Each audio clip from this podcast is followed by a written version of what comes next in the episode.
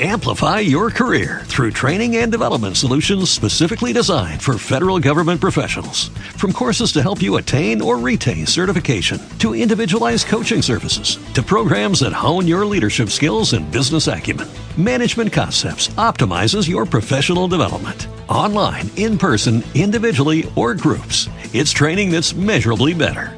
Learn more at managementconcepts.com. That's managementconcepts.com. Anteriormente en Sospechosos Habituales. Daniel Dijes, buenas noches. Hola. Eres uno de nuestros favoritos y lo llevamos diciendo ya varias semanas. Eh, no, quiero, quiero. Secund de la Rosa. Pero qué maravilla, compañero María José. Y qué maravilla lo de cambio de tercio. Me está gustando mucho. Eso de cambiar de tercio, claro, me está, me está gustando mucho ese momento torero de los de. Abril, buenas noches. Buenas noches. ¿Tienes algún proyecto más aparte de Spanish Movie? Vale, ya no, me tocaba el punto débil, lo sabíais, ¿no? Que no tenía nada. Alexa Doherty, buenas noches. Buenas noches. Bueno, mañana empieza una película, seguramente, pero no te lo voy a contar. Pero, aunque sea mañana, que vaya yo a... Empiezas, empiezas mañana seguramente. José Manuel Parada. No soy la nueva Carmen Sevilla. A ver si os creéis que he sido traición a María Teresa ni cosas de esas. Hola, soy Antonia San Juan y un saludo para todos los oyentes de Sospechosos Habituales. It was a teenage wedding and the old folks wished them well. You could see that Pierre did truly love Mademoiselle. And now the young monsieur and madame have rung the chapel bell. I've you see old folks, it goes to show you never can tell. Buenas noches y bienvenidos a Sospechosos Habituales, un programa de radio dedicado 100% al mundo de la televisión. Noticias, audiencias, entrevistas, nuevos formatos. Si eres un teledicto, este es tu programa. Yo soy Héctor Alabadí Yo soy María José Martínez. Yo soy Vanessa Martínez. y juntos somos Sospechosos Habituales. Comenzamos. En nuestro programa de hoy vamos a hablar sobre la relación entre la televisión y la música. En A la Moda volveremos a hablar sobre el éxito de Glee. Analizaremos diferentes series de las que han salido grupos musicales. Nuestro debate de hoy girará en torno a Operación Triunfo. ¿Este reality beneficia o perjudica a los participantes? En Telenostalgia recordaremos la mítica serie musical California Dreams. Y recordaremos las entrevistas de diferentes cantantes, Daniel Dijes, Laura Pamplona, Leonor Walding y La Casa Azul. Todo esto y mucho más en Sospechosos Habituales. Recuerda que puedes ponerte en contacto con nosotros enviando un email a info@sospechososhabituales.net. Además, puedes permanecer informado sobre el programa en www.sospechososhabituales.net.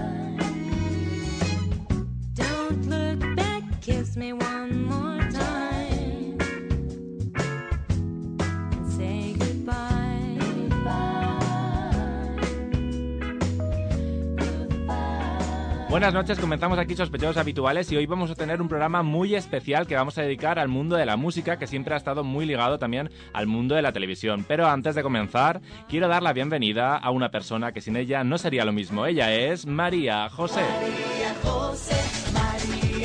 Hola, buenas noches a todos. Y en segundo lugar, pero no menos importante, tenemos a toda una promesa del mundo de la canción. Ella es Vanessa. Eres todo una promesa, pequeña Vanessa. Hola a todos, buenas noches. Bueno, supongo que todas estaréis de acuerdo conmigo en que la música es una parte muy importante de la televisión, ¿no? De hecho, muchos programas giran en torno a ella. Sí, por ejemplo, Operación Triunfo o Fama. Sí, pero no solo programas, también muchas series. Pues sí, y por eso vamos a empezar hablando de Glee, que es una auténtica revolución eh, a nivel mundial y que en España se a través de Antena 3 Neox y de Fox. Sí, que ya hablamos de ella hace unos programas y vamos a analizar ahora pues qué tal le ha ido en España. Muy bien.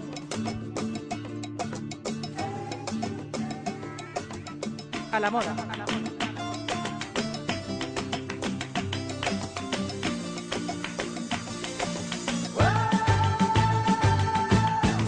Bueno, pues como ya comentamos, Glee se ha convertido en todo un fenómeno en Estados Unidos y también en España tiene muchísimos seguidores. Uno de ellos lo tenemos en el 20 siempre insistiendo para que hablemos de Glee.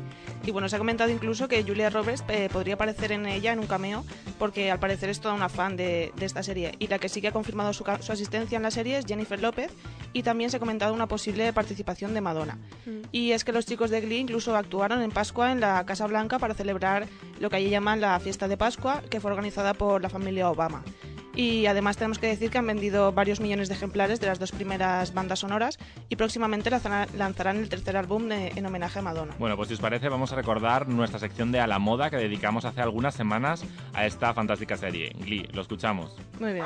y hoy quiero hablaros de una serie que acaba de llegar a nuestras pantallas y se trata de la serie estadounidense Glee de la cadena Fox que comenzó a emitirse la semana pasada en esta misma cadena de nuestro país y pronto comenzará a emitirse en Antena 3 Neox. Escuchamos un poco esta canción.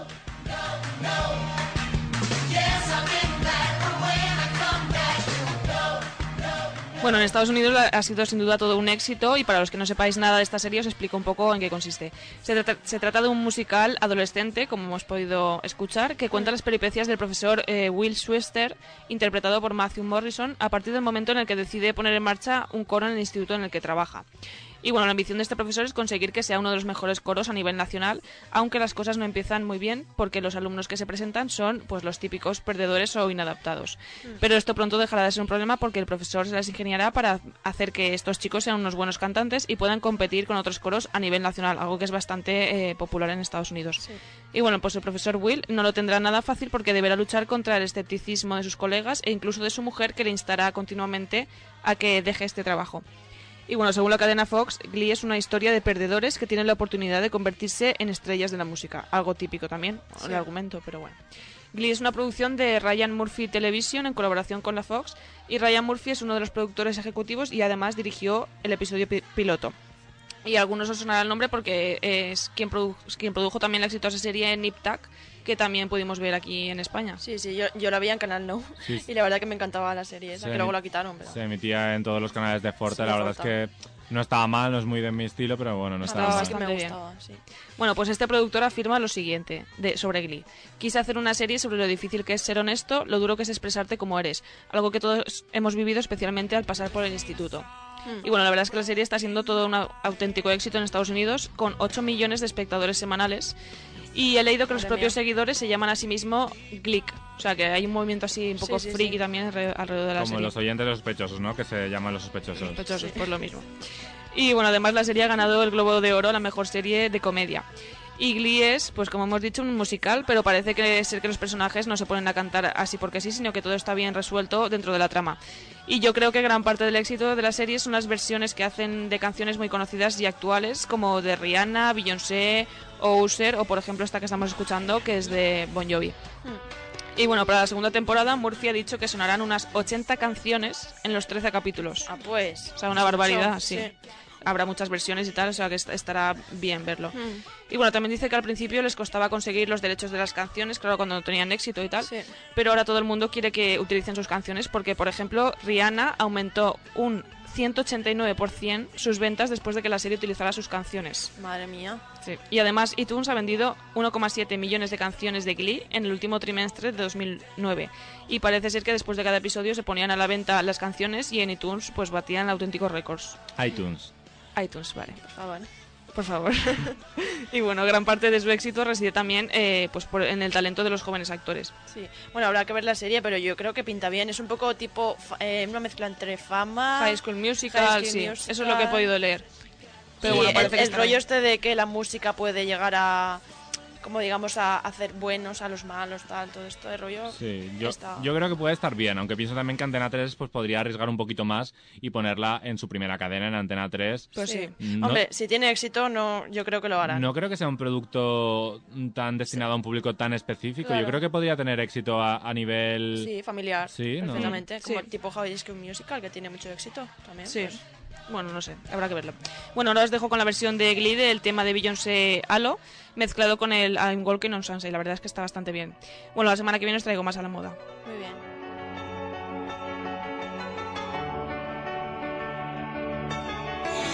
Oh,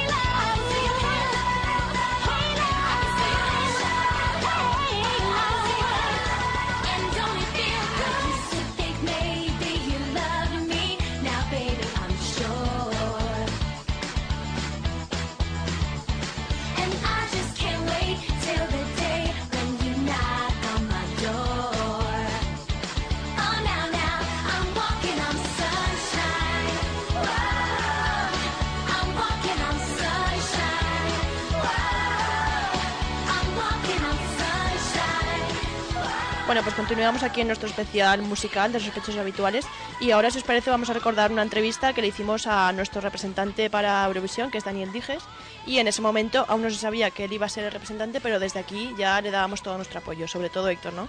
Claro que sí, yo es que desde el primer momento dije que era el mejor y aposté por él porque iba a ganar y, y al final me hicieron caso. Si es que aquí siempre vamos por delante, lo acertamos todo. Pues sí, vamos a recordar la entrevista. Hola, ¿qué tal? Hola, buenas, Buenas noches. noches. ¿Cómo estás? Muy bien, muy bien. Muy Bueno, bien aquí. estamos Aquí encantados de... de un estudio de grabación ahora, que hemos estado grabando temas míos.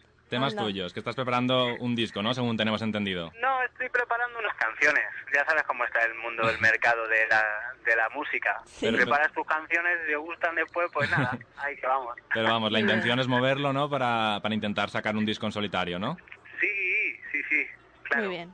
Y bueno, pues en primer lugar nos gustaría comenzar hablando de Eurovisión, ¿no? Que es a lo que estamos aquí para promocionar tu candidatura. Y nos gustaría saber por qué decidiste presentarte a este festival. Pues nada, me vinieron, me vinieron con esta canción. En un principio, al ofrecérmela, yo no la había Sí. oído. Eh, la productora 11 de agosto eh, me vinieron después de una función y me dijeron, Dani, eh, te vamos a presentar una canción para Eurovisión. Mm. En mi cabeza la, la respuesta era- la, la tenía muy clara, era que no. Pero al oír esa canción tan bonita, o sea, yo la primera vez que la oí le dije, ay, pónmela otra vez, por favor, ponme, la oí tres o cuatro veces porque me parecía una pasada. Entonces ya me lo empecé a plantear, me fui a, a la habitación del hotel, me lo planteé, dormí y al día siguiente ya les di una contestación y bueno, les dije que sí, que adelante, que con una propuesta tan chula y tan original pensé, es que tampoco voy a quedar mal. Claro. No sé, como Y bueno, ¿y qué supon- no voy al concurso, pero Ya. Bueno, ¿y qué supondría para ti representar a España en Eurovisión? pues te puedes imaginar, ¿no? Yo toda mi vida desde pequeñito he visto Eurovisión. Yo cuando salió Sergio Dalma cantar Bailar Pegados, yo desde ese día sigo a Sergio Dalma, no sé, Sí, sí. la de Guarelu, Guarelu, Guarelu, ¿no? La canción de, de ABBA, ¿no? La canto todos los días en el teatro, entonces son son cosas que yo toda mi me encantaría representar a España, sería un sueño, ¿no? Y bueno, la canción recuerda mucho a los grandes temas de los musicales, ¿no? Y al ser tú un actor de, de musicales, ¿harás una puesta en escena muy teatral o qué tienes pensado? No tengo pensado nada. Pero bueno, hay varias, hay varias puestas Sí. y bueno, y ahora estamos cogiendo entre todas las propuestas y vamos a hacer un, una mezcla, pero bueno, es que como, como todavía no sabemos si realmente vamos a ir al programa, Sí. porque sí estamos ahí entre los primeros, pero ya sabes cómo es esto, ¿no? Hombre, yo creo que sí que irás. Ojalá, ojalá. Desde aquí tengo que decirte que desde Sospechosos Habituales apoyamos tu candidatura 100% y no, y no es por hacerte la pelota, pero eres uno de nuestros favoritos y lo llevamos diciendo ya varias semanas. Quiero, quiero, quiero. Así que esperamos Muchas que, nos invi- esperamos que nos invites al musical de Mamma Mía cuando vengáis a Valencia, que vais a venir muy pronto. Mes y medio voy a estar, claro, claro. Me, me ponéis un mensajito por el Facebook, me decís quién sois Claro. y yo encantadísimo de la vida hablo con la productora que me deje dos entraditas o cuatro las que haga falta. Pues ahí estaremos. Pero te vamos a decir que te vamos a apoyar hasta el final. Eh, Daniel le dijes a Eurovisión. Aquí estamos ya 100% apoyando. Ojalá. Y Y, bueno- si no, a la gala, por lo menos. Claro, a la Ah. gala seguro. A la gala sí. Y Daniel, hace unos días eh, se anunció la expulsión de Carmele Marchante de la preselección. ¿Qué te parece todo este tema y el, y el lío que se ha montado? Pues mira, yo yo estoy más desacuerdo con otras propuestas que se han puesto arriba Ya. que la de Carmele, la verdad. A mí la de Carmele no me molestaba. Ah, pero claro, es muy peligroso hablar de esto. Pero Sí. ya que estamos tan cerca de la final, Sí. no sé, yo creo que ante todo no hay que perder el respeto a- al concurso, ¿no? Porque es un concurso que lleva muchísimos años. Y también a la profesión, ¿no? A la profesión Y también. la porque- profesión del cantante, que es muy Mm. dura, son muchas lágrimas y mucho mm, sacrificio, ¿no? Y de repente llega alguien que se lo dan todo en la, en la mesa, se lo ponen todo en la mesa, Claro. y es como, venga, va, ala, canta. Y es Mm. como, joder, yo, yo no soy periodista, ¿no?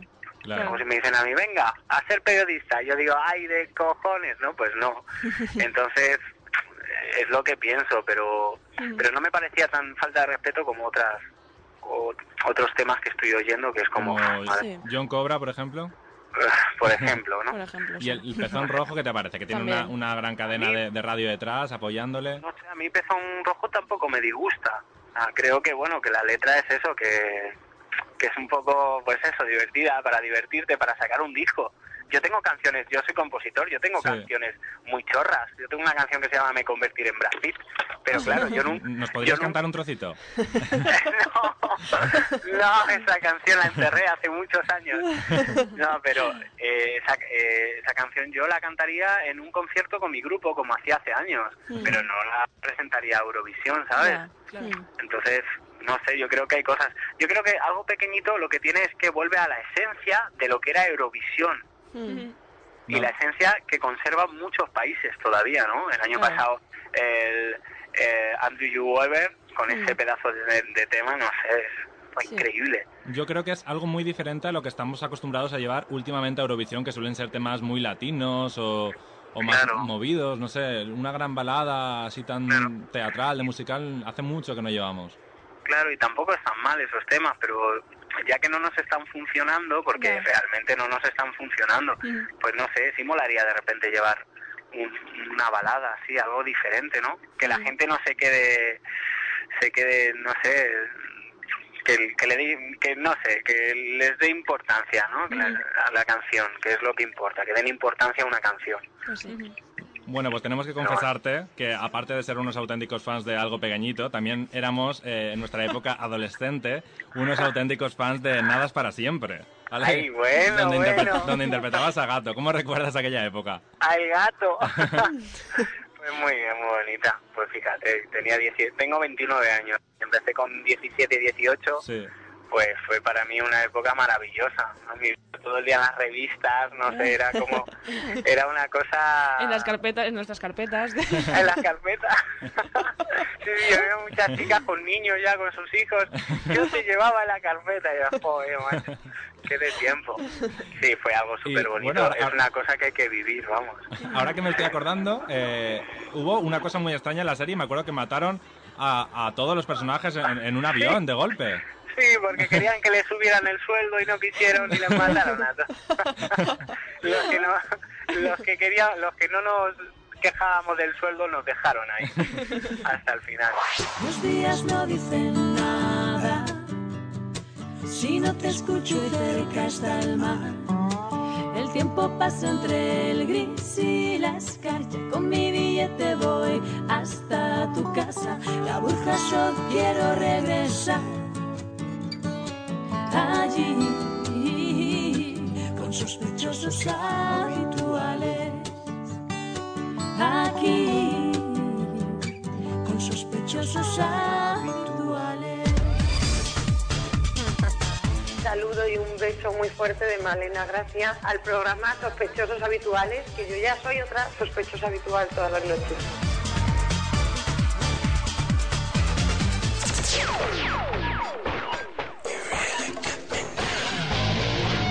Seriadicto. Bueno, pues continuamos aquí en Sospechosos Habituales y hoy en Seriadictos quiero hablaros sobre las diferentes series de las que han salido grupos musicales, como por ejemplo Al salir de clase, Un paso adelante o Los Serrano. Las series de televisión pues siempre aprovechan un poquito estas jóvenes promesas que aparecen en la serie, sobre todo si tienen mucha audiencia, para intentar lanzarlos al mundo de la música y así pues generar más dinero y Mm. posiblemente una carrera musical que una vez finalizada la serie pues también puede puede aportar beneficios para las cadenas de televisión. Y algunos casos, los más conocidos son Fran Perea de Los Serrano, eh, Upa Dance, que era el grupo salido de la serie Un Paso Adelante, o los más pequeños de Los Serrano, que también hicieron el Santa Justa Clan, que también vendieron muchos discos. Y bueno, voy a centrarme primero en Los Serrano, que el disco de Fran Perea, la chica de la habitación de, de al lado, eh, vendió más de 400.000 ejemplares de su primer disco, que es un auténtico récord que ni Sabina ahora mismo los vende y los vendió un actor que sacaba un disco de una serie de televisión.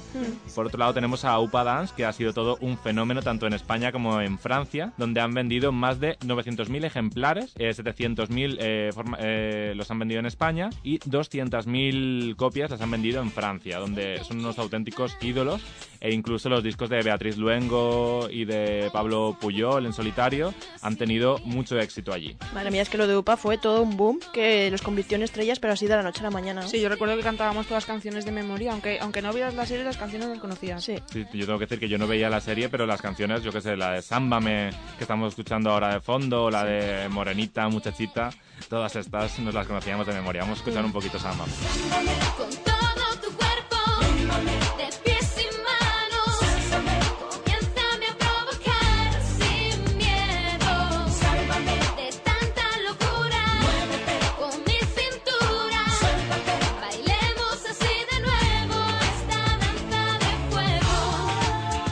Bueno, pues continuamos en Sospechosos Habituales con Seriadictos y otra de las series que también generó diferentes grupos eh, fue Al salir de clase, que lanzó, por Mm. ejemplo, el grupo TES, que todos recordamos, que consiguieron sobrevivir durante algún tiempo tras finalizar la serie y ellas eran Úrsula, Elsa y Laura, Mm. eran las fundadoras del grupo y luego eh, Rosa sustituyó a Úrsula eh, para el segundo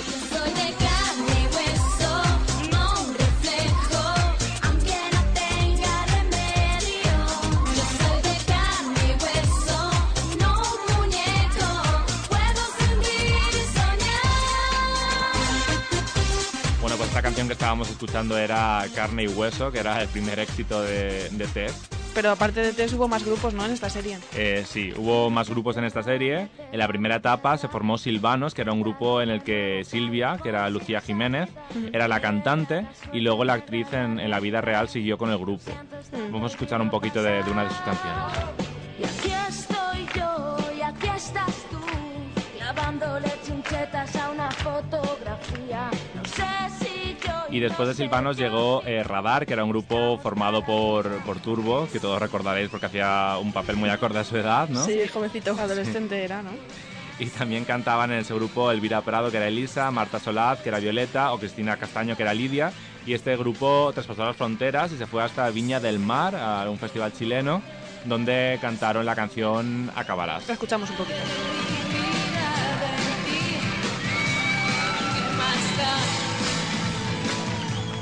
¿Qué más da? ¿Qué más da?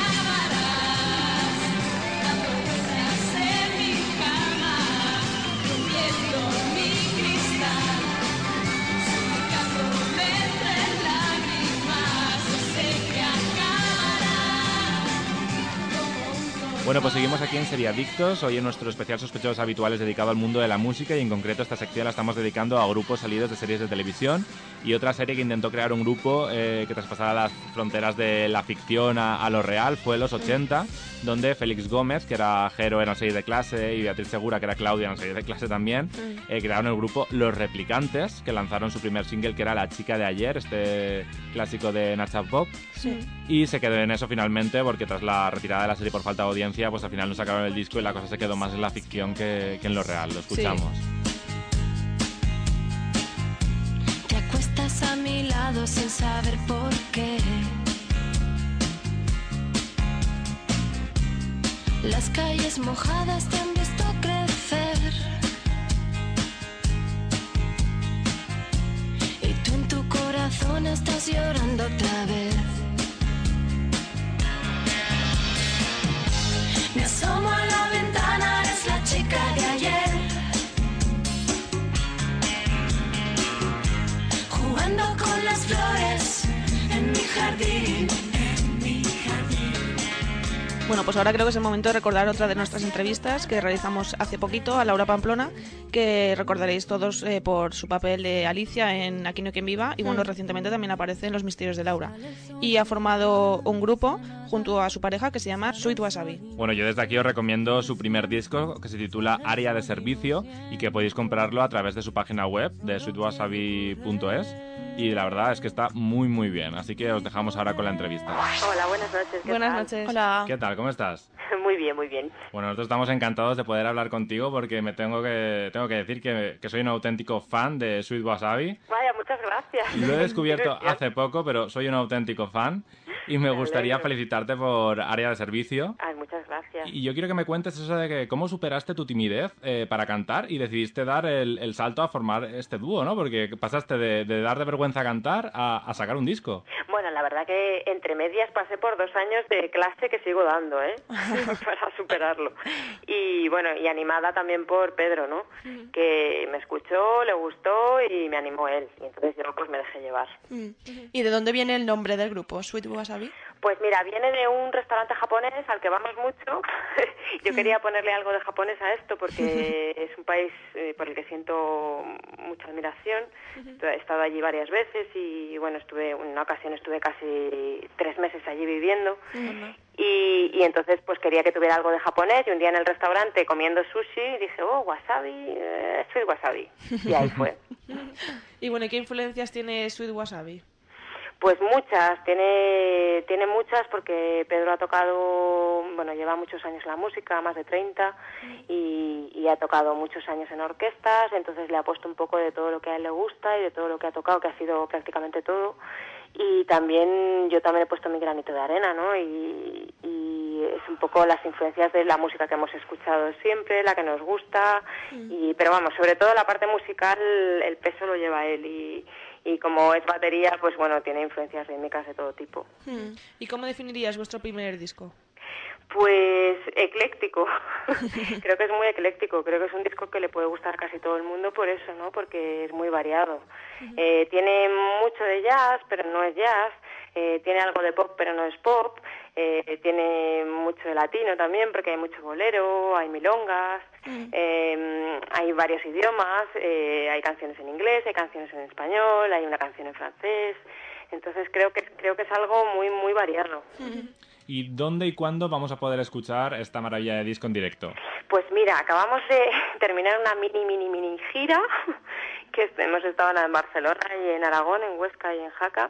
Y ahora tenemos un pequeño parón porque, claro, el problema de esto es que tenemos que compaginarlo con nuestros proyectos, ¿no?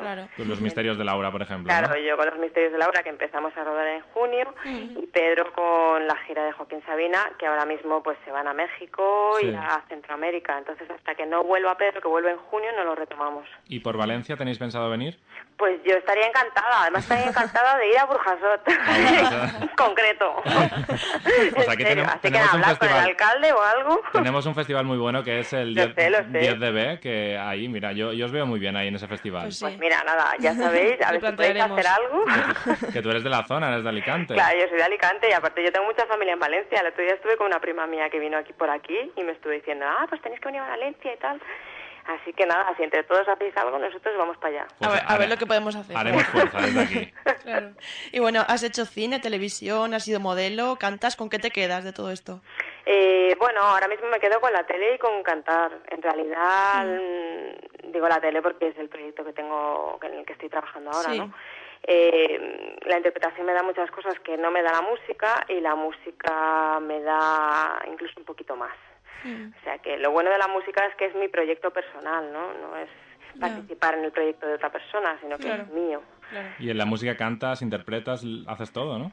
haces todo y luego aparte escribo las letras, eh, pues Dise- diseñas la portada del disco. Claro, también.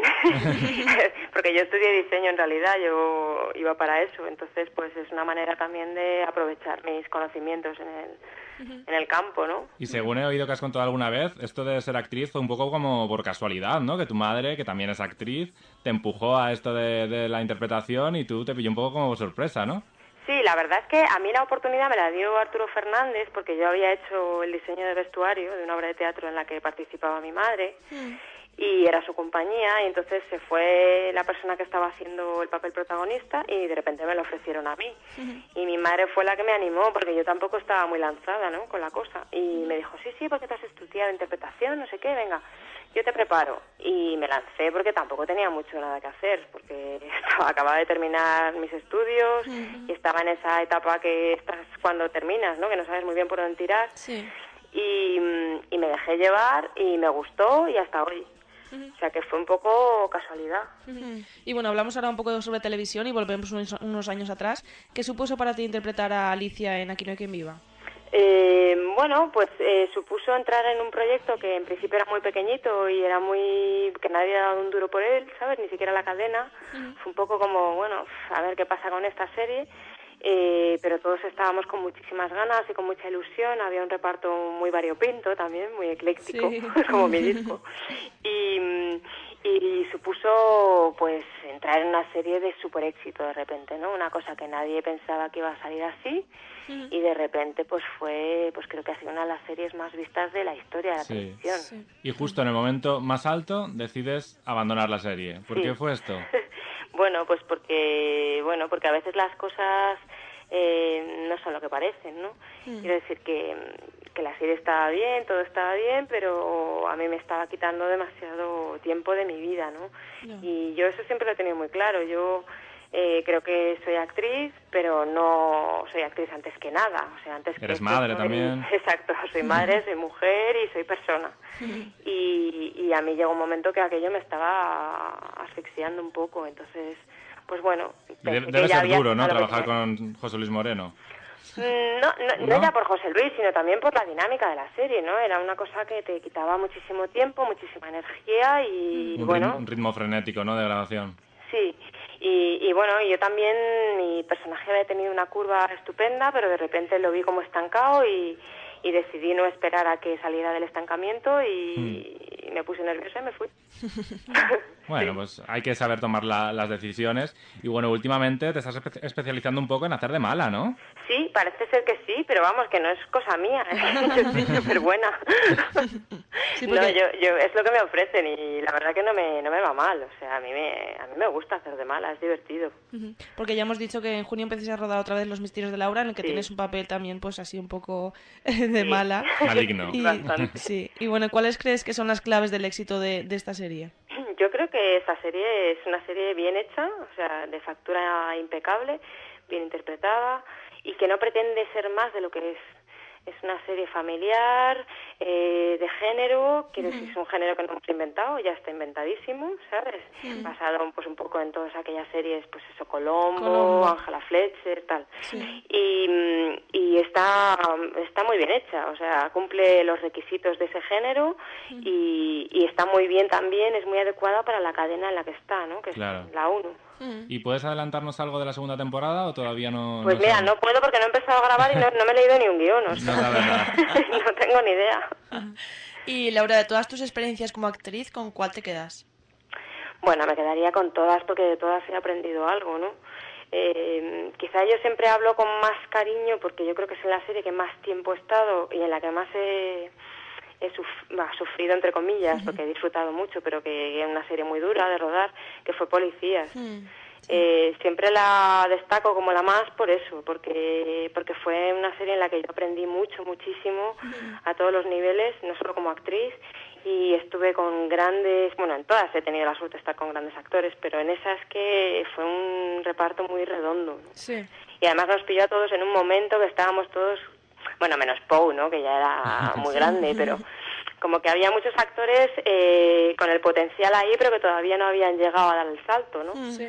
Y, y bueno, y porque también era una temática dura, ¿no? Sí. Y cuando haces un drama así, pues bueno, te planteas un montón de cosas a nivel personal también. Entonces es una serie que me ha dejado mucha huella. Y bueno, además de los misterios de Laura, de Sweet Wasabi, ¿tienes algún otro proyecto, si es que te da tiempo? No, es que no me da tiempo.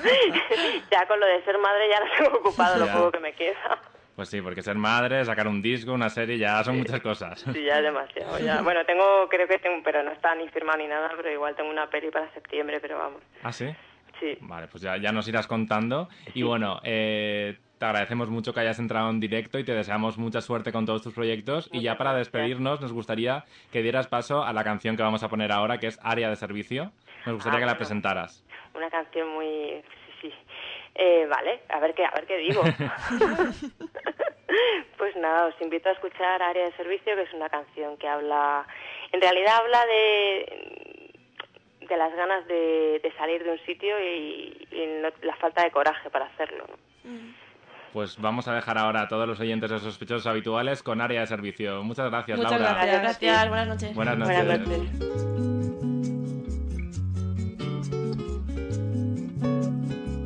Sale el sol y no pasa nada. Sale el sol y no sé qué siento. Sale el sol y no siento. Solo quiero correr y correr desde el principio hasta el final y parar para volver a comenzar formaré parte del desierto.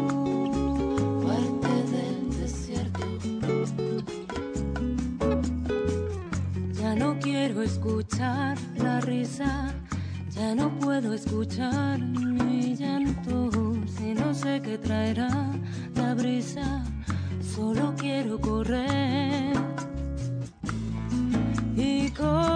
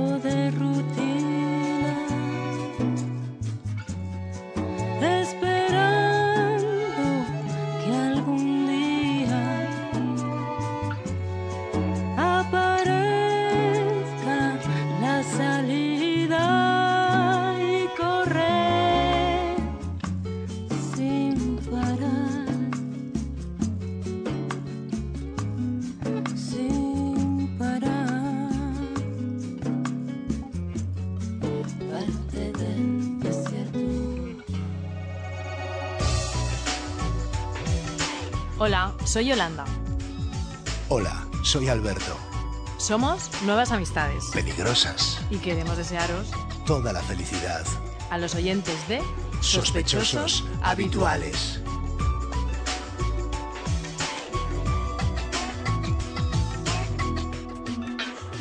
El debate.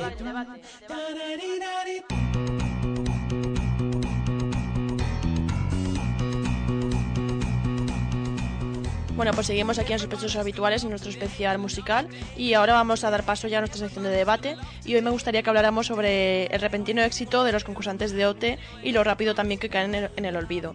Y creo que esto es un claro ejemplo de cómo la televisión tiene esa capacidad de elevar a una persona casi hasta la gloria para después dejar que ni siquiera nos acordemos de ella.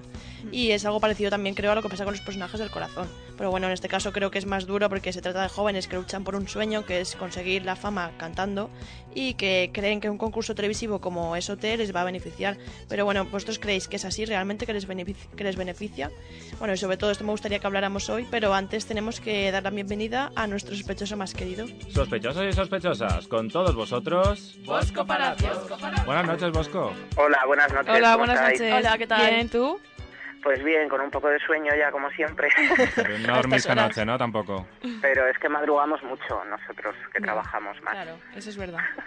Oye, nosotros también madrugamos, ¿eh? vale, vale.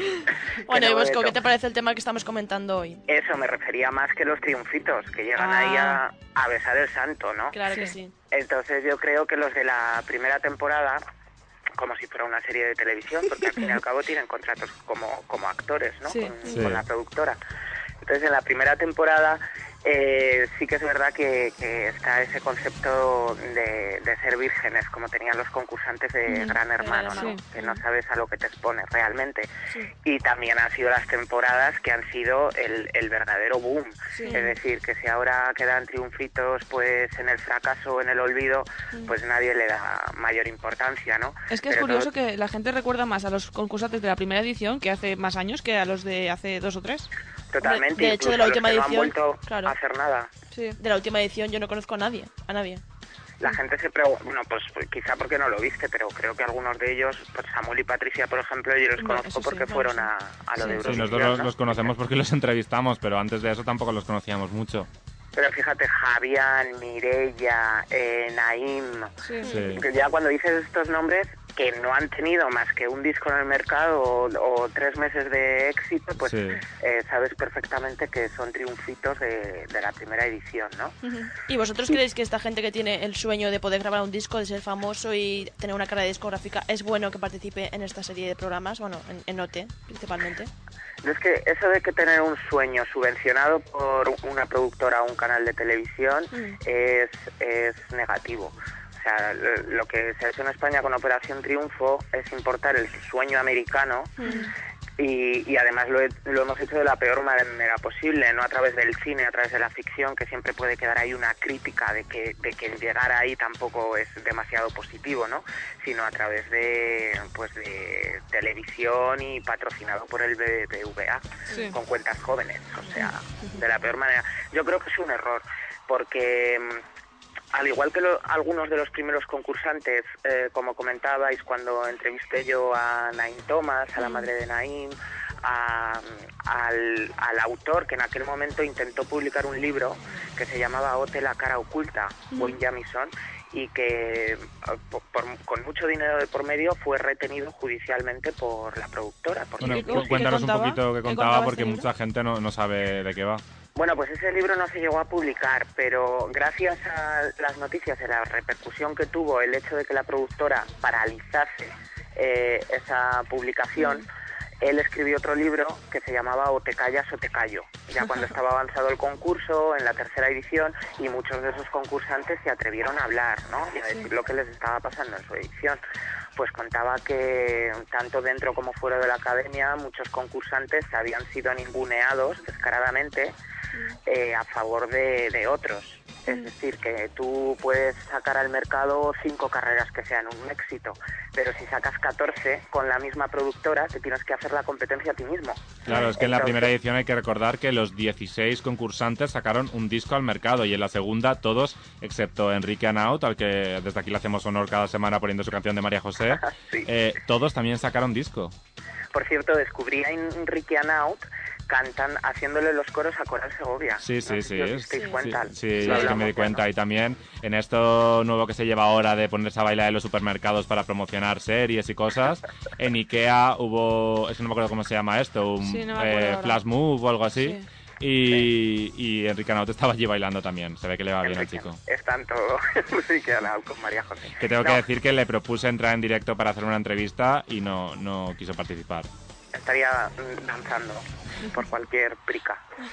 Bueno, da igual. El caso es que, sobre todo en la primera edición, eh, algunos concursantes quedaron muy descontentos porque, claro, veían como las carreras de Rosa, de Bustamante, de Bisbal y de Chenoa iban para arriba y los contratos que ellos mismos habían firmado pues no cumplían eh, pues, eh, lo que tenían previsto, ¿no? Entonces no podían ni salir a dar conciertos, ni se les reconocían los derechos de las canciones, porque algunas de las canciones que compusieron en la academia, Mi música es tu voz y canciones de este Sí. estilo, eran los derechos de los propios triunfitos. Creo que la compositora puede ser Naim y Juan. Y Juan Camus. Sí, sí, lo habían hecho. Bueno, pues al final no sé si de todo lo que se llevaba la productora con su trabajo, con sus conciertos y demás, veían un 5%, una cosa así.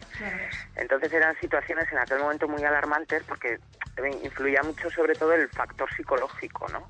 Estaban apoyados por grandes grupos de fans, que ya había movimiento a través de internet y veían como los otros pues tenían tropecientos y tropecientos más, iban sumando en función de la publicidad que las productoras daban a su carrera.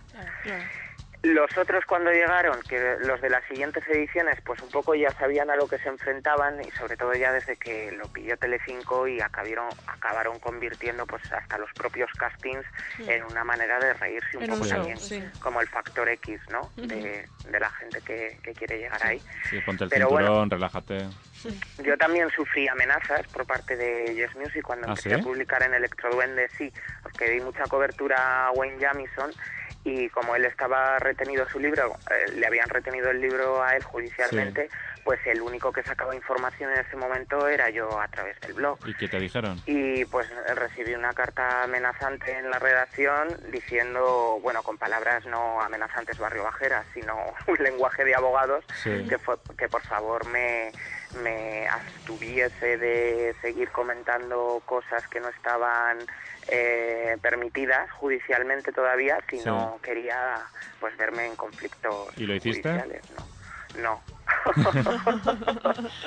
No, porque, hombre, me asesoré un poco. Entonces, claro, tendrían que haber eh, iniciado un procedimiento que contra mí no se podía hacer nada, pues porque pr- primero estaba la libertad de prensa y yo no estaba desvelando nada del contenido del libro, que aunque conocía partes, pues era eso lo que no se podía comentar, no otro tipo de cosas como entrevistar a la madre de un concursante, como entrevistar a May y Sabali, que eran concursantes de la Casa de tu Vida, y aunque no fuera en el sentido de Operación Triunfo de carreras Sí, pero bueno, un discográficas, reality igualmente. Ah, Claro, era un reality que también era de una productora amiga, que era Zeppelin, y también contaban pues eh, eh, barbaridades, ¿no? Que, que en ese momento no se sabía. Y además era el momento en el que podían hablar, porque por contrato eh, tiene- tenían que permanecer dos años en silencio. Entonces no podían desvelar ni los sueldos que cobraban diarios. Claro, ni podían pasaba- tomar las riendas de su carrera, porque si ellos querían ponerse a hacer un disco distinto con otra discográfica, tenían que contar con la aprobación de la organización de Operación Triunfo para Sí. poder hacer todo esto. Sí, y luego ningún medio de comunicación les daba voz. porque, Claro. ni el- la- al resto de televisiones no, es como pasa ahora con Belén Esteban, ¿no? que aunque esté trabajando en un canal, hablar de Belén Esteban es, es sinónimo de, de éxito. Eh, en aquel entonces, tanto Triunfitos como Grandes Hermanos, como concursantes de la Casa de tu Vida, pues pertenecían o a Telecinco, los de los otros realities, o a Televisión Española, los de uno, ¿no? Entonces no podían salir contando lo que lo que lo que había ahí, lo que había ahí detrás. Y a través de internet, pues fuimos sacando bastantes cosas, pero sobre todo era a través de, de entrevistas a los concursantes y contaban pues los descontentos con la productora, las putadas que les habían hecho dentro de los realities, incluso otros concursantes que, por ejemplo, Meisa Bali recuerdo que llegaron a denunciar a la productora y ganaron varios juicios pues por los contratos abusivos que tenían, por el maltrato casi físico que llegaron a vivir en la casa. Sí, porque no sé si recordáis que toda la casa del primer La Casa de tu Vida se puso en contra de esta pareja catalana. Incluso tuvieron que cambiar las camas, separarse de Sí. habitación, había gritos de Juan y Tami, que eran los góticos satánicos Sí, sí, estos, sí. Sí. contra ellos. Y a mí me llegaron los brutos de, de esos programas y había una violencia bestial, incluso en algunos resúmenes guionizados que también tengo en mi haber, pues aquello era emitir esto, no llegar a emitir esto y, y era para estudiar con lupa, ¿no? cómo, cómo se llegó a gestar todo eso. Entonces, claro, cuando tú estás vendido a, a una productora y, y estás vendido totalmente, puesto que no puedes hablar de ellos, no puedes denunciar, tampoco te puedes ir porque no te dejan irte eh, fuera de sus garras, Claro. pues lo tienes todo perdido. Pero, yo- a ver, a mí en aquel momento me daban pena. Quiero decir, eh, les sentía como víctimas. Sí. Pero hoy por hoy... Ya saben a lo que se exponen, realmente. Exacto, quien se presente ahí, por ejemplo, cuando me llegó vuestra nota de prensa de Elisa, Mm. de Factor X, Sí. yo no sabía que era que era una farsante, la tal Elisa. Y entonces recuerdo que publiqué un texto que es Podría ser tu madre, ¿no? Sí, lo recuerdo. donde le decía que por favor señora que dónde se estaba metiendo entonces toda- todavía siguen existiendo víctimas pero ya estos jovencitos, bueno, quizás sean víctimas de la propia idea, ¿no? De la sociedad, que es llegar al triunfo Sí, y no te enseñan, pues que en realidad el verdadero el verdadero la, la verdadera vida pues está en el trabajo o en, En el esfuerzo camino, diario una- y no en el triunfo este tan efímero, porque es un triunfo efímero. Exacto. Y luego no incluso los que han triunfado han tenido problemas psicológicos. Rosa que estuvo, creo que estuvo bastante tocada. Sí, sí. A, a David Bisbal no le veo yo muy cuerdo con, con todo lo alto que ha llegado. o sea, quiero decir, pueden estar ganando muchísimo dinero, pero yo Pero a lo no mejor me no te cambiaba, compensa, claro. no cambiaba mi vida por la que ellos han tenido, ¿eh? Bueno, nosotros decimos que no nos hacemos responsables de las opiniones de Bosco, o sea, que nos metan al final los dos en la cárcel. ¿Vosotros sí? ¿Os cambiaríais por un Bisbal? Yo no. Hombre. Yo no, yo no. ¿Por su cuenta corriente o por...? No, o por toda No, su por vida, todo, por todo. en general. Yo no. no.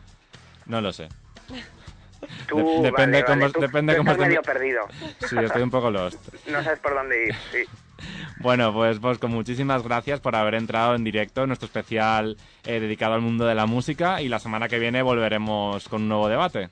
Muy bien. Oye, que todavía lo puedes lograr. Si es tu sueño, preséntate a Operación Triunfo. Sí, al próximo en vez de Elisa me presento yo. Con el Yo te relájate. apoyo. Vale. Vale. Bueno, Bueno, gracias, Bosco, gracias, buenas Bosco. noches. Un abrazo, buenas noches. Llamados para la revolución sexual.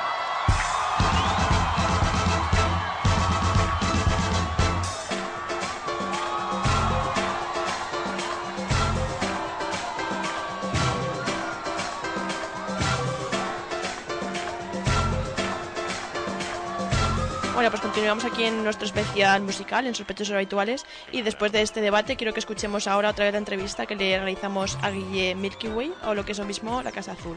Que tenemos que recordar que este año una de sus canciones ha ganado el Goya a la mejor canción, que es Yo también. Mm, Pues vamos a recordar esta entrevista.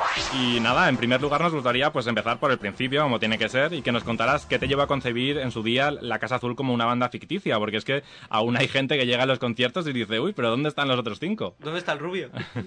Sí, la verdad es que es un chasco un poco. Pero bueno, no, no sé, la verdad es que supongo que es un cúmulo, un cúmulo de cosas. La verdad es que, no sé, para mí fue una cosa como lo más natural del mundo también, ¿sabes? Por otro lado, yo siempre he sido como muy fan de estos grupos así medio como de fantasía, así Mm. americanos de finales de los 60, de principios de los 70 y realmente, sabes, yo que soy una persona que, que pues tiendo más o menos a, a estar pues más mejor, más tranquilo, ¿no? Y a, y a estar digamos un poco alejado de, de lo que se supone que tiene que ser una sabes El- la, la estrella del pop o algo así, ¿no?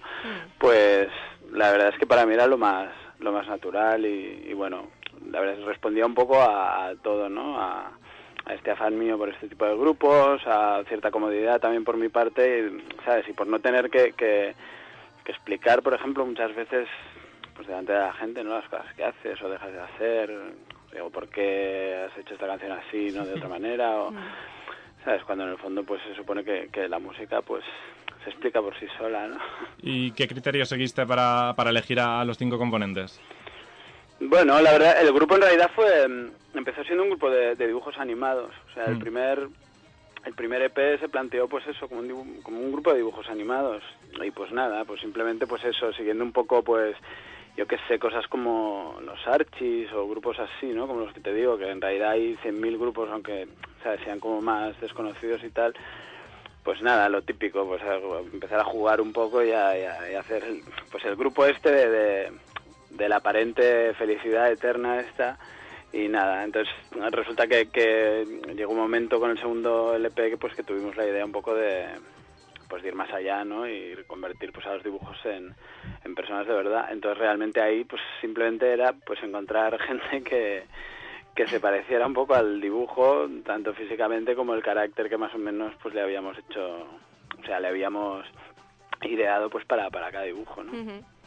Pero de repente eh, publicas la, la revolución sexual y todo cambia. Pasas a, a ser la cara del grupo, protagonizar los videoclips. ¿Qué te ocurrió para que cambiaras tu forma de entender el grupo?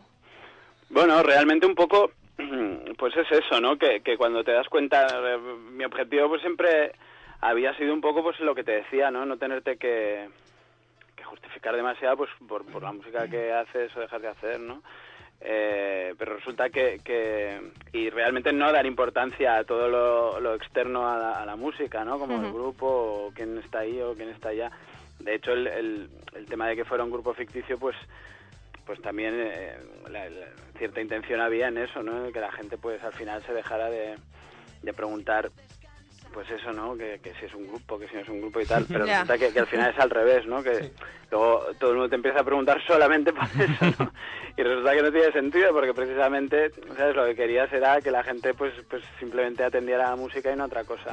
Entonces, bueno, al final acaba siendo una situación que, que empieza siendo muy cómoda, ¿no? Porque pues no tienes que dar cuentas a nadie, al final acaba siendo muy incómoda porque porque en definitiva pues te sale un poco la historia al revés, ¿no? Y al final todo el mundo se centra su atención en eso y luego también, pero pero a ver, entonces la persona que compone y ta- también a veces das como la, la impresión de ser una persona ahí que está como encerrada, que no y eso es una tontería, ¿sabes? Porque no responde para nada a la realidad y bueno, pues eh, realmente para mí en, este disco pues realmente era la, la forma más natural de proceder pues un poco involucrarme dentro de la fantasía de la mejor forma posible y, y ya está, pues estar pues de forma natural, ¿no?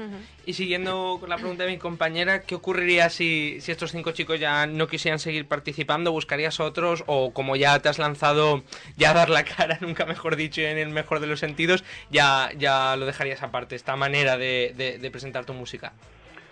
Bueno, eh, es que yo entiendo la Casa Azul, pues lo sigo entendiendo como un grupo como de fantasía, entonces en la, en la fantasía y en la, digamos, en la irrealidad, pues todo cabe, ¿sabes? Entonces, por lo tanto, tampoco es una cosa que a la que nunca le haya prestado demasiada atención o más atención de la necesaria, ¿no?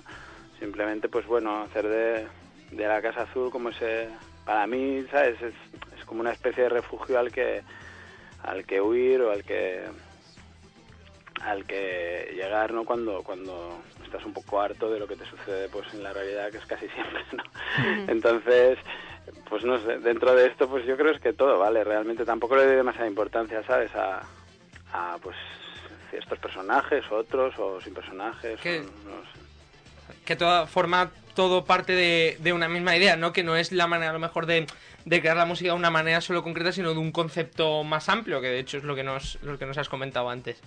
Bueno, yo creo que también el... O sea, yo, mucha de la gente, ¿sabes?, que ha seguido a la Casa, a la casa Azul desde hace bastantes años, pues eh, entiende, al final ha entendido un poco todo esto de la misma forma que lo entiendo yo, ¿no? Yo creo, o la gente ha conectado, digamos, es gente que a lo mejor ya tenía esa forma de ver la música de la misma manera que la veo yo, y al final conecta contigo de esa forma, ¿no? Pues lo que decíamos al principio, de centrar la atención solamente pues en lo importante, que es que es la música, que es lo que significan pues las canciones para cada cual y, y la emoción que intentas transmitir pues se percibe más o menos de la forma eh, o con la intención con la que fue compuesta, ¿no? Entonces, ya te digo, no, no, no es que lo entienda yo como un concepto ni nada por el estilo, simplemente pues que conectas con un tipo de sensibilidad similar, pues, a- ¿sabes? Con, con, la, con, con la gente pues, pues, pues que más o menos entiende las cosas de la misma forma que tú, pero vamos. Y no sé si eres cons- consciente de la Casa Azul se ha convertido en un auténtico grupo de, de culto, incluso en Japón, y ahora ya hay hasta grupos que hacen versiones de, de canciones tuyas, como el grupo Watafan. ¿Qué, ¿Qué opinas de todo esto? Bueno, pues, bueno, no, no creo que sea ni un fenómeno ni nada por el estilo, vamos, seguro que no, pero no sé, cualquier cosa de estas, pues a mí siempre me hace ilusión, no sé, yo, yo creo que todos somos como, o sea, a quien no le gusta, ¿no? Que, que pues eso, que, que alguien haga una canción tuya porque le gusta o algo así, ¿no? Pero vamos, tampoco, creo que estoy lejos de, de ser un fenómeno o algo así, no sé. ¿Y qué opinas del grupo Watafan? Ah, pues ahí vamos, yo soy súper fan, es que, que me gustan mucho, no sé. Dentro yo cuando vi, por ejemplo, eso, no es muy complicado irte una canción, ¿sabes? Que, que, has hecho tú como reentendida, digamos, y, y no sé, a mí, por ejemplo, es la primera vez que me ha pasado que, que una... Bueno, me pasa pues como a la mayoría de, de músicos o, o de artistas en general, ¿no? Que, que tú haces, digamos, compones tu canción y la grabas y tal, y luego eres incapaz de volver a escuchar algo tuyo, ¿sabes? Porque lo consideras una auténtica porquería, ¿no? Yo creo que esto es algo que le, le sucede a mucha, o sea, a la mayoría, yo creo, de músicos y de artistas, ¿no? Que, que no, no puedes disfrutar nunca, digamos, de la forma que disfruta a lo mejor otra persona de lo que tú estás haciendo porque no, o eres demasiado crítico, o exigente o, o lo que sea, ¿no? Pero no. Y, y claro, fue, fue una sens- sensación muy rara, ¿no? Porque ver una canción tuya y que te volviera a gustar, ¿no? Te- ¿Sabes? Como cuando la hiciste realmente. Jo, para mí fue, no sé. Un orgullo, ¿no? Bueno, sí, no, como orgullo. Era capaz como de disfrutar como realmente Claro. si no fuera mía, ¿no? Entonces sí, luego, claro, al pensar, ostras, pero sí, ¿sabes? Era Casa Azul, pues Que les dedicaste la canción en el concierto de Valencia. sí, claro.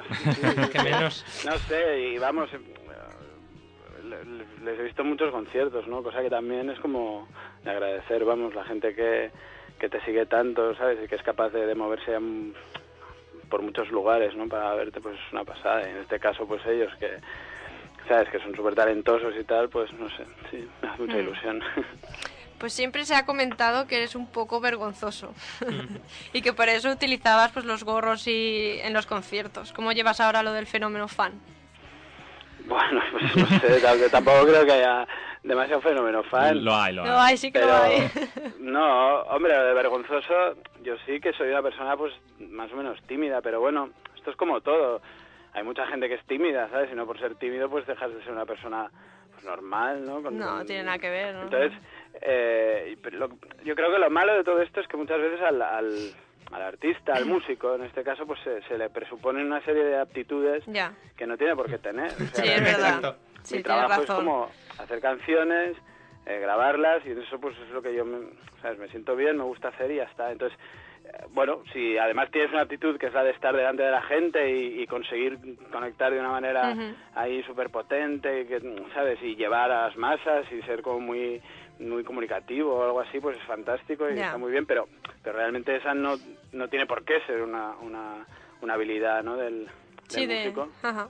Entonces, bueno, por, por eso te digo que ah, yo al final hice como un clic también con esto, porque al final te das cuenta de que son como dejes o, o ciertos pozos así culturales, de, de- a lo mejor que, que hemos aprendido, ¿no? A lo largo de, de- vas creciendo y vas viendo, pues, pues que sí, que aparentemente, ¿no? Las dentro del mundo de la música, las estrellas del pop o del rock, pues se comportan de cierta manera o con ciertos dejes, pero realmente haces un clic cuando te das cuenta de que no tienes por qué hacer lo mismo y que y que no, que siendo simplemente pues igual que eres, aunque seas tímido o patoso, por ejemplo, o algo así, ¿no? como soy yo, pues pues no tienes por qué dejar de serlo, que al final pues la gente pues si le gusta lo que haces, pues ya está, o sea, na- nadie espera otra cosa de Claro. ti, pues que, que, que cantes tus canciones como tú las quieres cantar, ¿no?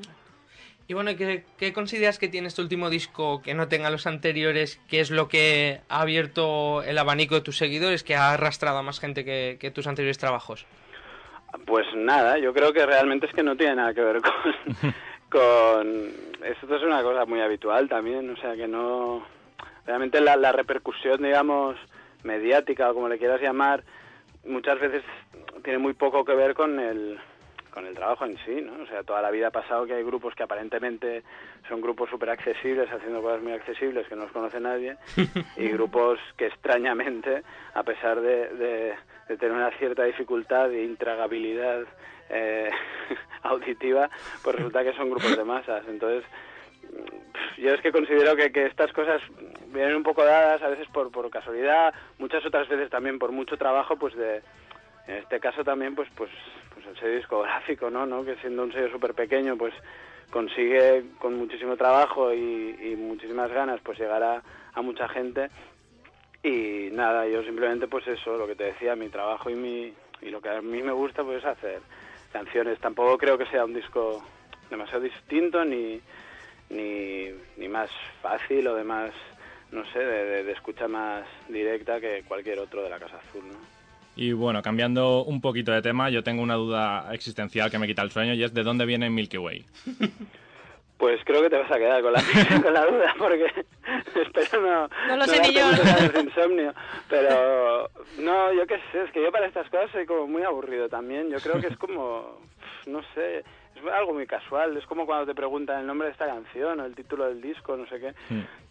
Yo es que normalmente hago estas cosas de forma como muy impetuosa y casual, no me planteo ahí como estoy ahí meses pensando a ver cuál es el nombre que mejor me define o algo así. No sé, siempre me han gustado este tipo de como de, de palabras y de cosas que, que de forma directa pues eh, te transportan un poco a, a lo escapista, así un poco de la vida, ¿no? Yo siempre estoy mirando así un poco a lo lejos, así, al cielo. Por eso me dicen, ¿sabes? Eh, Desde pequeño que por eso soy muy patoso también, porque, ¿sabes? porque no miro a, corto, a corta distancia, sino que siempre estoy como a la media o larga distancia. Y por eso no veo lo que tengo delante, pero no sé, sí, supongo, a mí me gusta mucho este tema de la Vía Láctea y tal, perderte un poco por, por Hmm. las nubes, ¿no? No sé. Has, has compuesto canciones para televisión, para la serie de Gominolas, la nueva campaña de Nesquik, incluso el famoso Amo a Laura. Te- ¿Qué te gusta más, componer para la Casa Azul o para, o para otros? Bueno, yo realmente la, lo que es la música por, por encargo tampoco me lo planteo como algo que me realice profundamente ni nada por el estilo, ¿no? Hmm. Eh, creo que es algo con lo que los músicos, o sea, el músico tiene que ir con bastante cuidado porque es algo que obviamente pues te te, te reporta muchas veces más beneficios seguramente que lo que te reporta pues hacer realmente lo que tú de veras quieres hacer como artista pero también por otro lado creo que, que si tienes la libertad absoluta de poder escoger lo que lo que haces y de involucrarte en proyectos que, que al margen de que sean para lo que sean, sean a veces algo de publicidad o sea algo para televisión, pues te realizan de alguna manera, pues porque te parece interesante o, encuentras, por ejemplo, no sé, lo de Nesquik, una buena forma de, de llegar, por ejemplo, al, al público infantil, que, me parece, Sí. a mí, yo tengo siempre como mucho interés en, en hacer música para niños porque me parece ¿sabes? El estar en contacto con sí. eso, ¿sabes? Es la, la primera vez que, que los niños van, van escuchando música y tal, con, ¿sabes? Tener mucho respeto con eso, que es algo que creo que no se ha tenido en los últimos No. En absoluto. años, ¿sabes? De hecho, hoy tenemos un debate sobre la televisión que no, no es apta para menores. Sí, sí. Y creo que mucho. Con la música tendría que pasar lo también mismo. pasa algo parecido. Sí, pero es verdad, es que, mira, yo siempre hablo con Luis, Luis Calvo de Elephant Records, somos como muy amigos y muchas veces hemos hablado mucho de, de este tema, que es que él siempre decía esto de que, hijo, es que estoy totalmente de acuerdo, de que realmente hace muchos años que los niños solo cantan música de, de adultos, Sí. pero de, de muy adultos, o sea, no estamos hablando de... Porque los niños realmente tienen que cantar, cantar canciones o para niños o como mínimo canciones adolescentes Claro. con un toque, ¿sabes?, de, de- de juvenil y de, y de- yo qué sé, o sea, de, de cosas como, como, es que hasta políticamente incorrectas, ¿sabes?, a lo mejor, pero como son los niños. Hmm. Entonces, este tema de, de cantarle al- a la, no sé, a las cosas así, por ejemplo, cuando son canciones de amor, pues son canciones de amor súper adulto, pero ya un poco como, como, como muy pasado, ¿sabes? Sí, Como ya sí. cuando ya se te ha pasado todo el amor y, y vuelves a cantar una canción de amor sin ningún tipo de efervescencia, pues así es como algunos, ¿sabes? Hmm. No sé, o sea, estos discos infantiles que hacen versiones como de, de solistas de, de la canción, ¿no? Y tal, no sé. metido con calzador, que parece que no, Sí. no pega nada y consiguen el efecto contrario muchas Ya, ya, veces. es que no tiene ningún sentido, no sé, esto, estos discos, ¿no? De, de los pitufos que hacen versiones de canciones adultas. No, sí, coño, pues eso los pitufos miedo, tienen ¿eh? que hacer canciones de los pitufos y de cantar de las cosas de los pitufos que son las suyas y las que les interesan a los, ¿sabes? A los pitufos y que seguramente les interesa mucho más a los niños que no hacer una versión de, del último hit, ¿sabes? Del último cantante solista de éxito, ¿no? Pero bueno, yo qué sé, es- me interesa mucho porque creo que, que, que, que se les tiene poco respeto en este sentido porque y, y- incluso muchas veces en publicidad pues aún más, por ejemplo, en, en televisión porque es como, bueno, son niños, ¿sabes? Tampoco se enteran de nada. Y, ¿sabes? Y eso es faltarles mucho al respeto porque en realidad encima yo creo que hay una responsabilidad añadida que es la de que, jo, se están enfrentando por primeras veces, ¿sabes? A muchas cosas. Entonces, eso... Eh, Si ya les entran así. Claro, no, no, pero es que tienes mucha responsabilidad, Sí, como sí, músico sí. en este caso, como lo que sea, ¿no? Que estés que haciendo para ellos. Los porque- niños lo, lo absorben todo. Claro, entonces una persona que ya lo ha oído todo, pues bueno, le, le, le cantas cualquier eh, metáfora manida, ¿sabes? En una canción y pues ya está, se la traga o no, pero ya, ¿sabes? Ya tiene el criterio para, para hacerlo. Bueno, algunos tienen criterio, otros Muchos no, no. Pero, pero claro, lo otro es como, jo, es muy importante, joder, no sé. Hmm. Pues hemos, hemos de decirte que durante toda esta semana hemos recibido bastantes mails de preguntas de seguidores tuyos y David nos pedía que te, te trasladáramos un comentario y una pregunta. El comentario dice que afirma que el trozo final de la canción Chicos Malos es casi como de sorpresa y nos pregunta que si te sientes identificado con esta canción. Pues sí, sí, yo es que me siento identificado con todas mis canciones porque... ¿Las haces tú? No, pero tampoco es... No, pero hay gente que, que tiene una habilidad que yo envidio y que es una cosa que siempre me hubiera gustado hacer, pero que no sé hacer, que es explicar historias, por ejemplo, ¿no? O sea, yo soy como... me- siempre me ha costado y de hecho es que no, no sé explicar historias. O sea, a mí me costaría muchísimo escribir novelas y cosas así porque no... Soy incapaz como de hablar de otra cosa que no sea de, de mí. Entonces eso, aparte de ser asquerosamente egoísta o, egocéntrico, ¿no? Eh, pues lo que hace al final es que realmente acabas hablando y, ¿sabes? Sacando afuera, pues, pues sensaciones, sentimientos, emociones tuyas, aplicando en mi caso, pues una cosa que yo intento aplicar siempre, pues como, como cierta simplicidad y sencillez a la hora pues de, de expresar todo, ¿no? Pues- Entonces, yo supongo que eso hace que, que, claro, en el fondo, al no ser nadie eh, ¿sabes? especial ni tremendamente eh, distinto o, o lo que sea, ¿no? Pues al final, claro, mucha gente, pues la, la- la siente a lo mejor como, como algo que, que le ha sucedido, porque claro, evidentemente hablas de cosas que, que le Ujú. suceden a la mayoría de gente. Ya, pues yo creo que, que la gente es más difícil expresar sus sentimientos que inventarse una historia. O sea, que yo creo que eres un privilegiado. ¿eh? Ostras, pues no sé qué decirte. Yo, de verdad, bueno, supongo que es lo de siempre, que cada cual quiere tener lo que no tiene, pero... Sí, pero sácale los sentimientos a alguien. Es muy difícil, ¿eh? La gente Bueno, está muy... claro. Sí, no, pero posiblemente es muy distinto. Claro, yo no sé, yo estoy como como feliz, ¿sabes? En realidad muchas veces porque, jo, porque desde pequeño, ¿sabes? Descubrí esto de esto de la música que dije, jo, está de puta madre, ¿sabes? Porque a mí me cuesta un huevo hablar como de, de en realidad con, ¿sabes? Con gente cercana incluso, de las cosas que tú sientes y tal. Eh, y en cambio, ¿sabes? Haciendo canciones, pues es, es, sencillo y Sí, es una manera tuya de... Claro, bueno, pero es, es lo de toda la vida. O sea, también el, el pintor, ¿no? En el momento en que descubre que el cuadro es su vía, ¿sabes? Para, para expresarse, jo, pues descubre un nuevo mundo, porque eso te salva la vida, porque realmente si no, ¿sabes? Acabas, no sé, yo acabaría siendo una persona, pues, muy, ¿sabes? Horrible, porque, porque te, pues lo típico, te guardas todo para ti Claro. y realmente no lo que es guardar, ¿no? Porque es que si no, no, no, yo, pues en mi caso no haría canciones, pues el pintor no pintaría, entonces...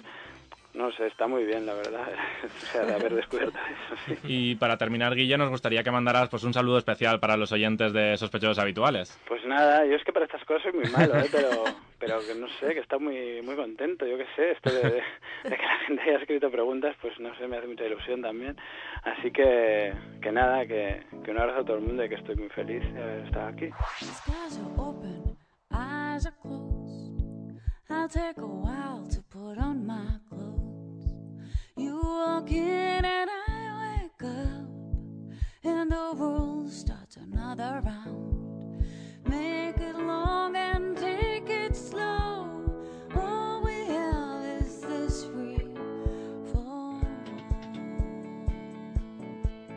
Bueno, pues continuamos aquí en Sospechosos Habituales, en nuestro especial música, y después de escuchar la entrevista que le realizamos a Guille Milky Way del grupo La Casa Azul, vamos ahora con la que realizamos al grupo Marlango, así que vamos a escuchar un fragmentito, ¿no? Vale, vamos allá.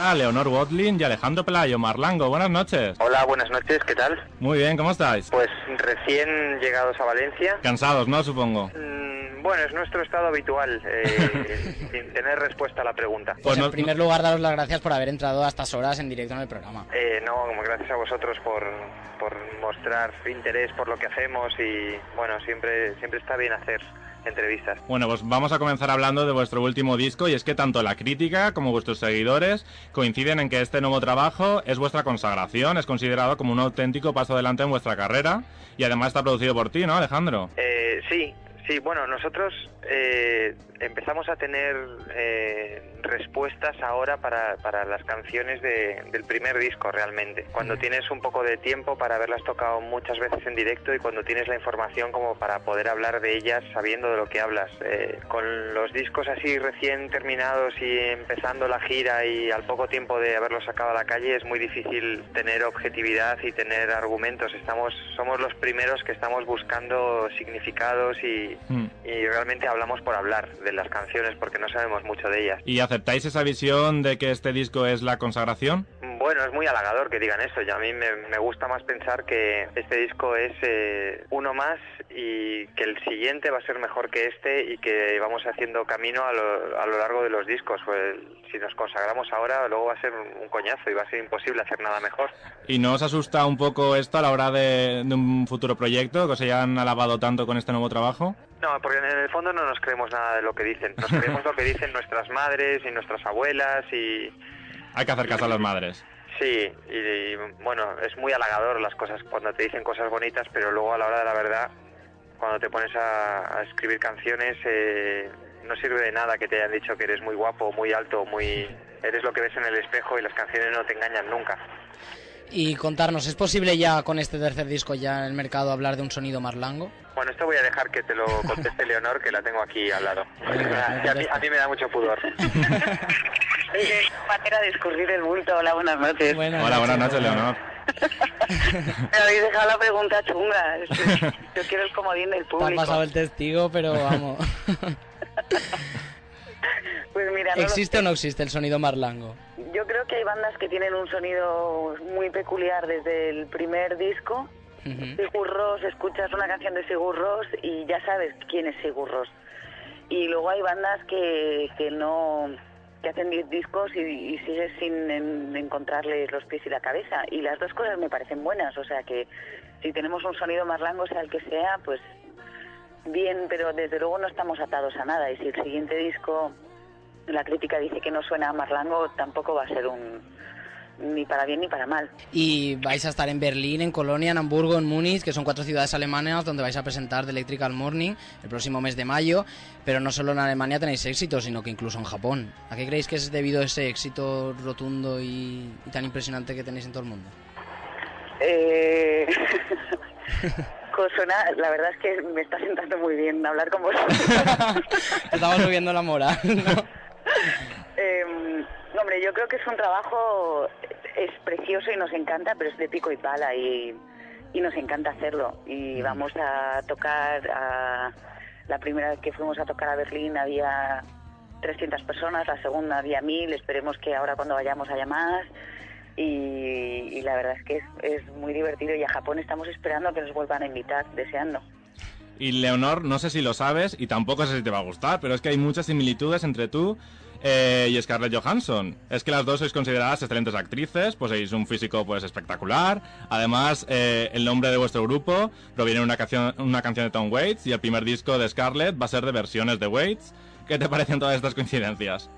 Suerte tiene y encima trabaja con Woody Allen, es insoportable, yo la odio. ¡Ah, la odias! este es el titular de la entrevista. Leonor Godwin odia... te gusta tanto que la odias. ¿Cómo, cómo no la vas a odiar? ¿Os conocéis? Que va. No. ¿Y te, te gustaría un dúo con ella para el próximo disco? Nunca la he escuchado cantar, la verdad. Yo, Es que aún creo que no, creo que no la has estrenado aún. Por mi propia experiencia vital no tengo ningún prejuicio, ni para bien ni para mal. O sea que hasta que no escuche lo que hace, yo con los brazos abiertos. Bueno, y a mí siempre me ha llamado mucho la atención vuestros videoclips porque están muy cuidados en el aspecto de la ambientación y la fotografía y como nos dedicamos a ello, pues es algo que siempre nos llama la atención. Y además habéis eh, contado con importantes colaboraciones como Isabel Coixet en el primer disco. Y me gustaría saber si vosotros os implicáis de una manera directa en, en los videoclips. Nos impli- o sea, somos muy pesados y nos importa mucho y le ponemos mucho cariño y le ponemos todas las horas que nos pidan y pero pero siempre nos dejamos mucho en las manos de, de gente en la que creemos. En, en el caso de los dos últimos vídeos ha sido Luis Cerveró. Antes hemos trabajado con Rómulo Guillón y con Rafa Sañudo y con Isabel Coixet y siempre somos muy muy pesados y les abrazamos con las ideas que tenemos, y- pero al final es entregarte a la versión que tenga alguien de, de una canción tuya y si confías en esa persona es precioso. Y casi todos vuestros temas son en inglés. ¿Se debe esto a que vuestras influencias musicales son todas en inglés? ¿O es para llegar a un público extranjero? ¿O por qué? No, lo de para llegar a un público es al revés, hace más bien daño que, que es más fácil si cantas en castellano. No, ya claro, para cantar en España, mejor en español. y en toda Latinoamérica y todo. Básicamente nos vamos cerrando mercados. Pero realmente yo soy bilingüe y lo que me sale cuando escribimos canciones es lo que decía Alejandro, no es, no es lo que quieres ser, es lo que eres. Y, cuando salga una letra en castellano, mm, va a ser muy bienvenida, pero de momento las escribo en inglés. Pues ahora vamos a subiros un poco más la autoestima y es que nos han llegado muchos emails dirigidos a vosotros y os leemos uno de los que nos manda Lidia y dice vuestras canciones, vuestras palabras, vuestro modo de ver la vida desprende honestidad. ¿Creéis que es un valor que se está perdiendo en nuestros días? Gracias por ser siempre tan vosotros. Qué bonito. Bonito, ¿verdad? Eh, y, y qué aburrido ser siempre uno mismo. Yo quiero ser Scarlett Johansson. No, hombre, no. No, es muy bonito. La verdad es que yo creo que es lo único, por lo menos para nosotros es lo único a lo que te puedes agarrar. Es lo único que tiene sentido. Y os leo otro correo que nos ha enviado Alejandro Lagarda y dice, definiría muchas veces su música como de ambiente, capaz de crear esa atmósfera propia de encuentros especiales y lugares donde el humo de tabaco no molesta. En una palabra, sofisticada, por el especial sonido de la música y por el toque peculiar de la voz de Leonor. ¿Qué os parece que se afirme de manera positiva que vuestra música sabe a otra época? Eh, bueno, a mí me gusta pensar que cada uno al escuchar las canciones eh, las hace suyas y decide. Y, y decide para qué sirven, qué significan y cómo las quiere utilizar. La- las cosas así como unitarias o que una canción imponga algo y sea solamente de una forma, nosotros intentamos que no sea así. Pero si alguien piensa que, que la canción es no sé qué, está bien, y si el de al lado piensa lo contrario, también está bien. Cuantas Mm. más vidas tenga una canción, más mejor, ¿no? A mí hay una cosa, hay en ese, en ese adjetivo, en sofisticado, hay una cosa muy buena que es cuidado y hay otra que no me gusta tanto que es frío, pero que creo que en los directos, eh, por lo menos la experiencia que tenemos siempre nos demuestra lo contrario, que, que si hay algo sofisticado es el cariño y el trabajo y la minu- minuciosidad, pero, pero sofisticado siempre me suena como a Catherine Deneuve, como alguien muy frío y no... Me gusta más Scarlett Johansson. Y Leonor, eh, ¿qué te parece que te llamen actriz reconvertida en cantante? Eh, pues, pues bien. Luego llegará una película y me llamarán cantante reconvertida en actriz. Me gusta mucho la reconversión. Estoy a favor. ¿Y piensas que lo de ser actriz os ha abierto o os ha cerrado puesta? ¿Os ha abierto y os ha puesto facilidades o por el contrario? Yo creo que las dos cosas. Eh, creo que es innegable que al principio te abre, desde luego, por lo menos los medios de comunicación, normalmente promocionar un disco así hubiera sido, un- no, te- no sé si imposible, pero desde luego muy difícil y, y- y tienes una llave, llamas a la puerta y te abren. La siguiente puerta te cuesta muchísimo abrirla.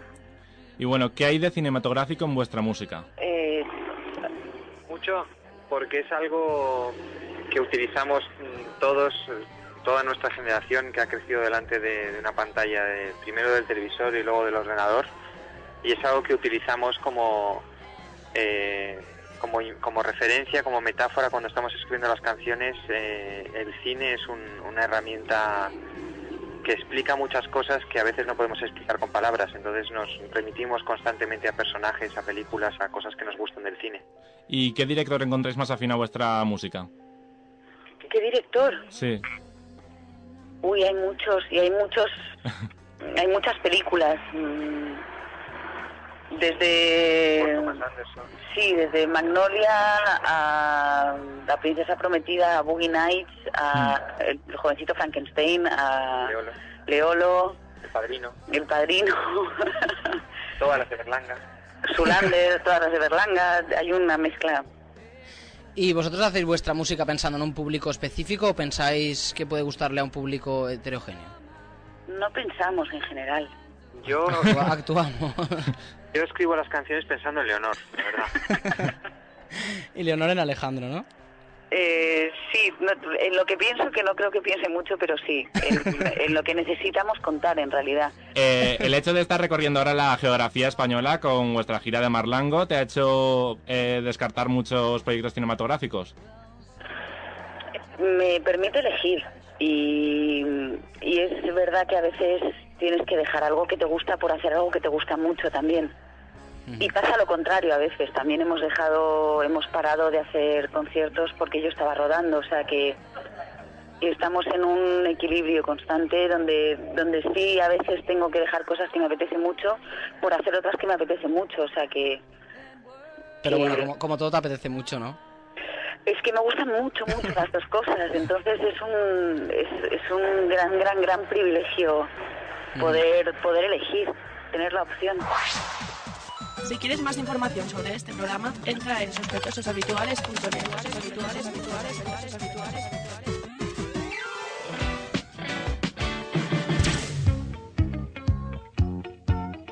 Telenostalgia. Bueno, pues ha llegado ya el momento de ponernos nostálgicos y hoy lo quiero hacer recordando el día en el que hablamos de la mítica serie musical de nuestra infancia, California Dreams, que seguro que os acordáis. Sí. Y bueno, a mí era una serie que personalmente me encantaba, tanto por las historias que contaban, que a veces eran pues un poco más serias de lo que estábamos acostumbrados, como también por las canciones que interpretaba el grupo. Sí, hay, hay- hay que decir que recientemente se reunió el grupo en un programa de televisión americano para rememorar viejos tiempos y cantar una canción esta de California Dreams todos juntos allí. Mm. Pues bueno, si os parece bien, vamos a escuchar un fragmento del programa en el que hablábamos sobre esta serie. Vale, vamos a escucharlo.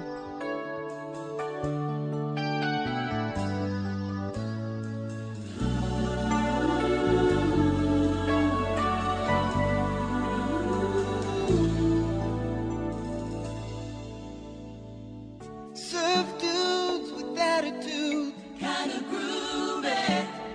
Laid back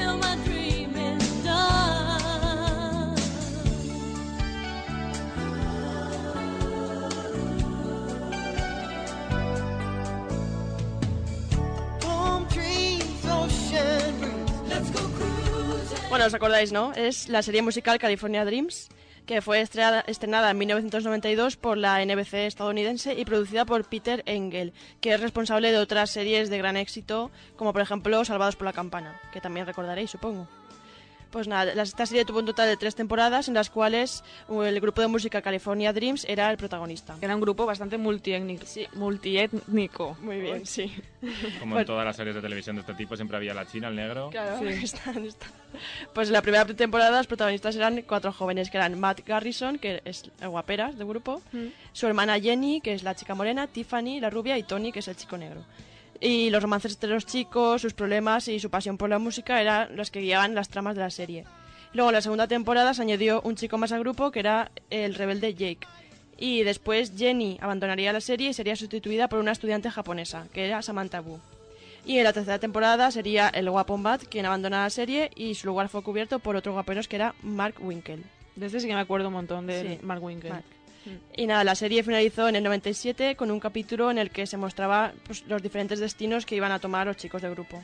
La verdad que es una serie muy entretenida porque se mezclaban problemas típicos de los adolescentes como su vida en el instituto, los primeros romances y otros temas también más duros como las drogas con su pasión por la música. Y nada, las canciones eran pegadizas así con ritmo pop y letras sencillas y yo creo que estaba bastante bien. Sí, estaba bien también la serie porque no eran capítulos largos, eran bastante cortos y por eso nos hacían pesados y a lo mejor te podían emitir dos seguidos y no se te Sí. hacía pesado. O tres, porque en Antena 3 yo me acuerdo que los emitían ahí seguiditos. Y a mí también me gustaba, pero yo qué sé, las tramas a veces re- resultaban un poquito infantiles, ¿no? Yo qué sé. A mí me gustaría saber qué fue de esos actores, porque normalmente este tipo de series, los actores luego Desaparecen. caen en el olvido. Pues mira, te cuento. Brent Gore, que es el actor que interpretaba a Mark, al guapo, la verdad es que pues no ha hecho gran cosa ya desde que dejó la serie. Actuó en algunas películas de bajo presupuesto como Zoe en 2001 y en 2005 formó un grupo musical. Después Kelly Packard, que es la, actriz que interpretaba a la rubia, a Tiffany, esa sí que ha aparecido más veces en televisión. Entre el 97 y el 99 apareció en Los Vigilantes de la Playa, interpretando pues, el papel de una socorrista que se llamaba April. Y después también apareció en varios programas de la televisión estadounidense como presentadora, pero actualmente pues, ya no tiene proyectos. Después William James Jones, que es el actor negro que interpretaba a Tony, sí que ha tenido más proyectos. Tras la aparición en la serie apareció en otras como The Pretender, The District o El ala oeste de la Casa Blanca, Esta es bastante que también es bastante recordada. Y después ha trabajado también como bailarín, cantante y guionista. Y actualmente tiene su propia compañía de teatro. Y después Hayley Knoll, que es la chica morena, Jenny, no ha tenido tanto éxito. Apareció esporádicamente en algunas series como Pacific Blue o Sensación de Vivir y también intervino en algunos telefilms y la película Cocodrilo, pero vamos, poca cosa. Así No, que no han vamos, hecho que no han mucho. hecho mucha cosa, nada. No han hecho mucho, no. Bueno, por lo menos serán recordados por esta serie, ¿no? Por Pues sí. nosotros. Muy Pues bien. sí. Y nada, si os parece os dejo escuchando una de las canciones que interpretó el grupo en uno de los episodios. Se llama One World. Y nada, la semana que viene os traeré una nueva dosis de telenostalgia.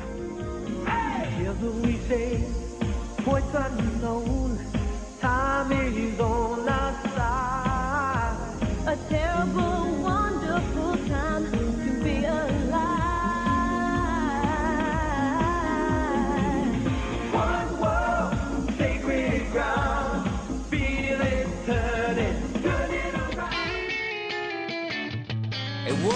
Bueno, pues hasta aquí ha llegado nuestro programa de hoy que estaba dedicado al mundo de la música. Y bueno, y recuerda que puedes ponerte en contacto con nosotros enviando un email a info arroba sospechoshabituales.net. Y también puedes visitarnos a través de tu Facebook y Twenty o de- desde nuestra página web y nuestro blog. Recordamos la web www.sospechoshabituales.net. Hasta la semana que viene. Adiós. Adiós. C'est la vie, c'est the old folks that goes to show you never can tell. They furnished off an apartment with a two-room Roebuck sale. The coolerator was crammed with TV dinners and ginger